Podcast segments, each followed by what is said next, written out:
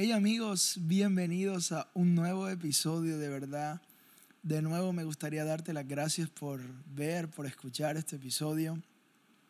Gracias por cada viernes conectar. Gracias a las personas que se han unido al canal o han llegado aquí por alguna recomendación de otra persona. De verdad te lo agradezco mucho.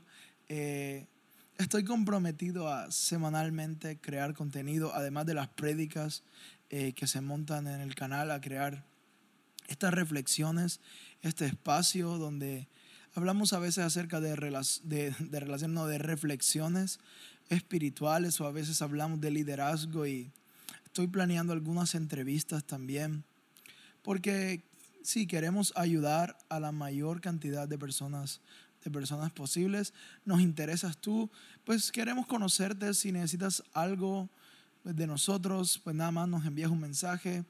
Sientas hablar, desahogarte, que oremos por ti, pues siéntete en la total libertad de que estamos para ti. Y el día de hoy eh, me gustaría hablar algo acerca de liderazgo. Y siempre lo digo en los episodios de liderazgo, ¿no? Liderazgo siempre es la respuesta, pero liderazgo también siempre es la solución. Liderazgo siempre es el problema, perdón. Y liderazgo también siempre es la solución. Líderes mueven el mundo es la realidad. Pero sabes, como líderes hay algo, o como líderes no, o como personas que queremos liderar, o que queremos tener cierta influencia. Porque recuerda que el liderazgo no es posición, liderazgo es influenciar a otros, influenciarlos positivo o negativamente. Por eso hay buenos líderes y malos líderes. De hecho, hay una frase que dice, no existen malos equipos, solo existen malos líderes. Entonces nos da cierta responsabilidad a la hora de liderar. Pero yo creo que hay algo fundamental a la hora de ser líder y es el poder autoconocernos. El tener autoconciencia, autoconocimiento. Y para eso yo vengo a recomendarte una herramienta que me ayudó a mí a conocerme y a poder tener compasión para otras personas me ayudó a poder conocerme, no encasillarme, sino me ayudó a poder conocerme un poco más y poder tener un poco de compasión con otros a la hora de relacionarme. Te, voy, te quiero hablar acerca del enneagrama. Enneagrama es una herramienta de autoconocimiento que consta de nueve tipos de carácter no de personalidad, porque personalidad cambia y todo. Esos son nueve tipos de carácter. Es, si buscas en internet, Enneagrama es como un círculo donde hay varias flechas. No es pentagrama, no es nada diabólico, por favor. Es, es una herramienta que nos ayuda a conocernos. No es un horóscopo cristiano, no. Es solo una herramienta que nos ayuda a conocernos mejor, para, nos ayuda a ver nuestras áreas débiles para poder trabajar en ellas y también nos ayuda a tener compasión por otros. Entonces el Enneagrama N9 viene de nueve tipos de carácter. Y yo hoy voy a leer, literal, eh, y describir un poco cada eneatipo, cada número, para que tú puedas más o menos ver en qué número encuadras tú.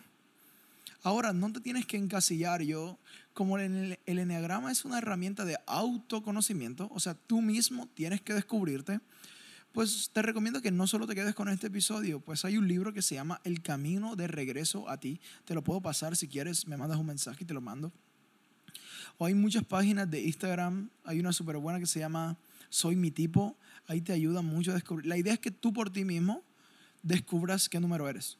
También hay test Ahora, no recomiendan tanto hacer test del enneagrama porque tú muchas veces respondes a los test dependiendo de cómo estés en el momento. Entonces la idea es que puedas leer el libro, buscar información para que tú puedas ver cuál es tu número y así poder mejorar y así poder tener compasión con otras personas. Pero dicho eso, ¿qué tal si arrancamos? El número uno. Voy a leerlo del libro El Camino de Regreso a ti. Dice, ¿cómo se siente ser un número uno? La gente me ha dicho que puedo ser muy crítico y sentencioso. Soy muy duro conmigo mismo cuando cometo errores. No me siento cómodo cuando intento relajarme. Hay mucho por hacer. Me molesta cuando la gente rompe las reglas o las ignora. Como cuando la persona en la fila rápida del mercado tiene más mercancía de la permitida. Los detalles son importantes para mí. Con frecuencia me siento, me encuentro comparándome con los demás. Si digo que haré algo, lo haré. Es difícil para mí soltar el resentimiento. Pienso que es mi responsabilidad dejar mejor el mundo que como lo encontré. Tengo mucha autodisciplina. Yo pienso que las cosas son correctas o incorrectas. Para esta persona no hay grises, hay o negros o blancos. Paso mucho tiempo pensando en cómo puedo ser una mejor persona. Perdonar es una tarea difícil para mí. De inmediato me doy cuenta cuando las cosas están mal o fuera de lugar. Me preocupo mucho. Así se siente ser un número uno. ¿Qué tal? ¿Encajas o no encajas? La idea es que le escuches esto y no pienses en nadie más. No pienses, ah, mi mamá, ah, mi papá, ah, mi amigo, ah, mi novio. No. Solo trata de encontrarte a ti porque recuerda, es autoconocimiento.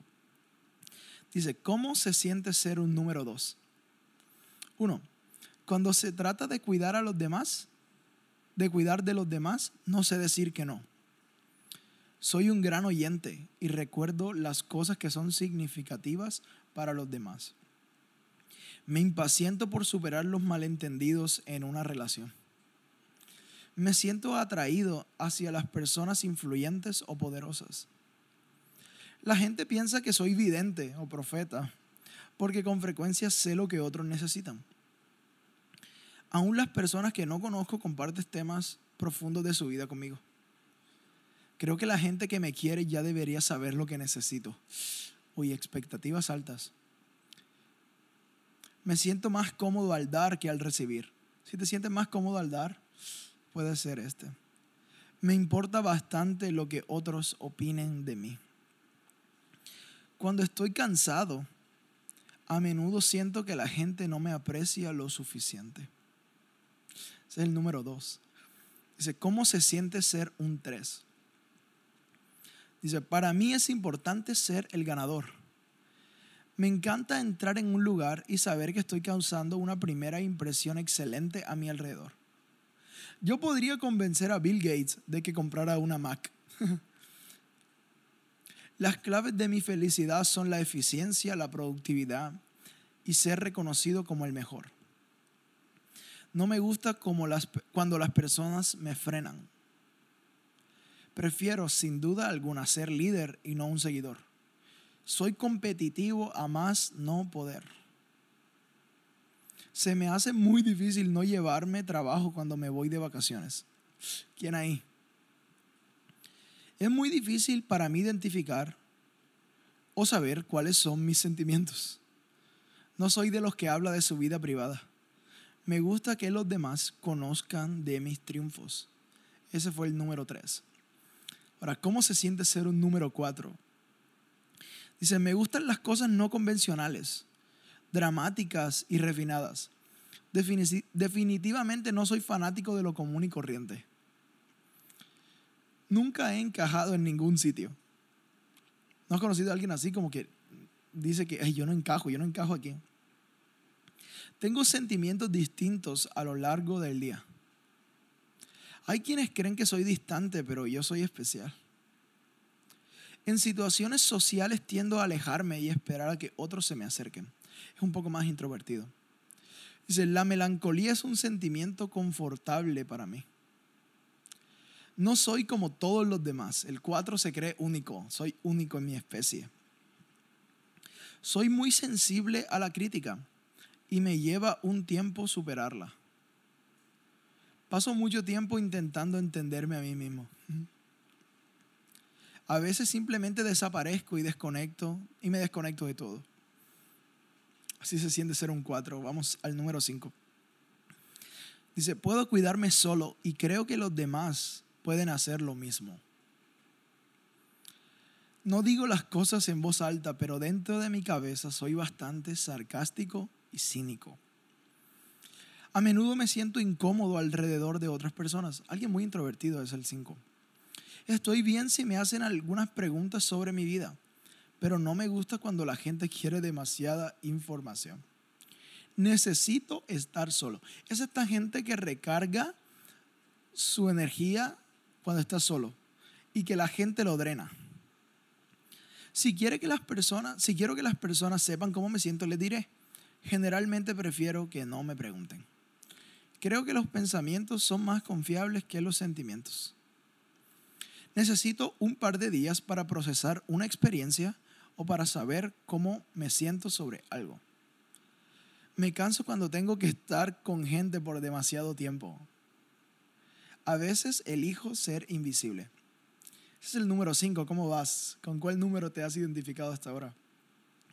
Ahora, ¿cómo se siente ser un número 6? Dice, siempre imagino y me preparo para lo peor. A menudo no confío en las personas en puestos de autoridad. Desconfía de todo eso. La gente dice que soy leal, comprensivo y compasivo. La mayoría de mis amigos no tiene tanta ansiedad como yo. Actúo rápido en una crisis, pero cuando las cosas se calman me desmorono. Cuando a mi pareja y a mí nos está yendo bien en nuestra relación, me encuentro pensando en qué cosa mala sucederá para arruinarla. Muy pesimista el número 6. Estar seguro de que tomé la decisión correcta es casi imposible. Dice, no confío en quienes me hacen demasiados cumplidos. Me ayuda a tener me ayuda a tener las cosas en cierto orden. Ese es el número 6, vamos al 7. Dice, soy el primero en embarcarse en una aventura de último momento. A este 7 no le gusta tanto planear, él lo espontáneo, él va. Soy optimista hasta la médula. No me gusta comprometerme de manera rápida y firme. Sufro del miedo a perderme algo. La expectación es la mejor parte de la vida. Dicen que puedo ser discutidor y actuar como si fuera superior. La verdad y la espontaneidad son el condimento de la vida. A veces me emociono tanto por el futuro que no puedo ni esperar a que llegue. Cuando las cosas se ponen serias, busco una manera de animar a la gente contando chistes e historias divertidas.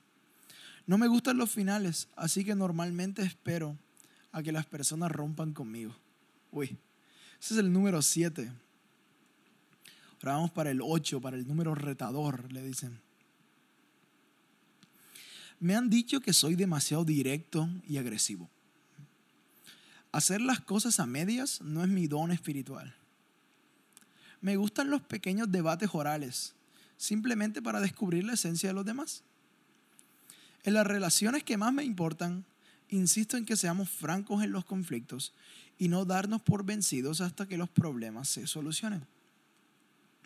Me cuesta confiar en las personas. Vale la pena luchar por cosas justas. Puedo identificar la debilidad de las personas la primera vez que las veo. No me cuesta decir que no. Me gusta la oposición y la celebro. Tomo las decisiones rápidamente y según mi instinto. Cuando entro en un nuevo ambiente, sé de inmediato quién es la persona con más poder. No tengo mucho respeto por los que no se hacen respetar. Uno de mis lemas, uno de los lemas del número 8 es, una buena ofensa es mejor que una buena defensa. Ahora viene el 9. ¿Cómo se siente ser un 9? Yo soy un número 9. Yo soy el 9 completito. Dice, hago lo posible para evitar los conflictos. No tengo un espíritu emprendedor. He, tratado de batallar Y aquí puedo hablar un poquito porque yo considero que soy nueve. Es el hecho de que no tengo un espíritu emprendedor no significa que no tenga que emprender. O sea, porque esto no me puede encasillar, al contrario, esto es como un espejo que me muestra mis debilidades y me ayuda a mejorarlas. Eso hace el enneagrama. Dice, a veces pierdo el tiempo con las tareas banales, pero postergo las cosas que realmente importan. Me contento con sumarme a lo que los demás quieren hacer. Suelo posponer las cosas. Me parece que los demás quieren que yo sea más decidido. Soy la clase de persona de lo que ves es lo que hay. Yo no voy a aparentar, lo que ves es lo que hay. Esta es una de las cosas con las que más he batallado. Dice, no creo que yo sea alguien muy importante. Me ha costado batallarlo con Dios. O sea, entender que yo soy importante para Dios me ayuda a sentirme seguro en medio de ambientes inseguros. Me encanta esta, mira, las personas creen que yo soy un buen oyente, aunque a mí me resulta difícil prestar atención durante una conversación larga. Eso me pasaba mucho en la universidad, ¿sabes? Los profesores decían, ah, me tienes que prestar atención como iriarte. Y yo, yo estaba pensando en, ah, ¿cuándo se va a acabar esto solo? Parece que estoy prestando atención, pero a veces no. No me gusta llevar el trabajo a casa. No me gusta. No hago eso, no hago eso. A veces dejo de prestar atención y pienso en el pasado. Mira esto, tener una rutina en el trabajo y en la casa me hacen sentir incómodo, pero cuando me hacen sentir cómodo, pero cuando algo las altera, me desestabilizo. Y no, no, no, tengo que tener todo ahí con la rutina y que todo vaya a favor. Mira lo que dice, los demás piensan que soy una persona más pacífica de lo que realmente soy. Puedo ser un poquito bravo internamente, pero la gente siempre me ve y piensa que soy alguien pacífico. Dicen, me cuesta comenzar, pero una vez que empiezo algo, lo termino. Ese soy yo, ese es el 9 y no me he encasillado ahí, he mejorado algunas cosas. Esto me ha ayudado a ver cuáles son mis puntos débiles para poder mejorarlos. Pero de estos nueve negativos que dije, ¿cuál, ¿con cuál te identificaste? ¿Con cuál? Comenta ahí en los comentarios. ¿Con cuál? ¿Con cuál, cuál, cuál más te identificaste? Y te animo a que busques el libro, a que leas sobre el enneagrama, porque es una herramienta que te va a ayudar a conocerte a ti mismo y a que tú puedas tener compasión para otras personas. Así que, pues si te gustó, compárteselo a alguien, compártelo en tus redes sociales, compárteme a mí qué número eres y juntos crezcamos en esta tarea del autoconocimiento. Así que gracias por estar ahí, por quedarte hasta el final. Nos vemos en el próximo episodio. Saludos.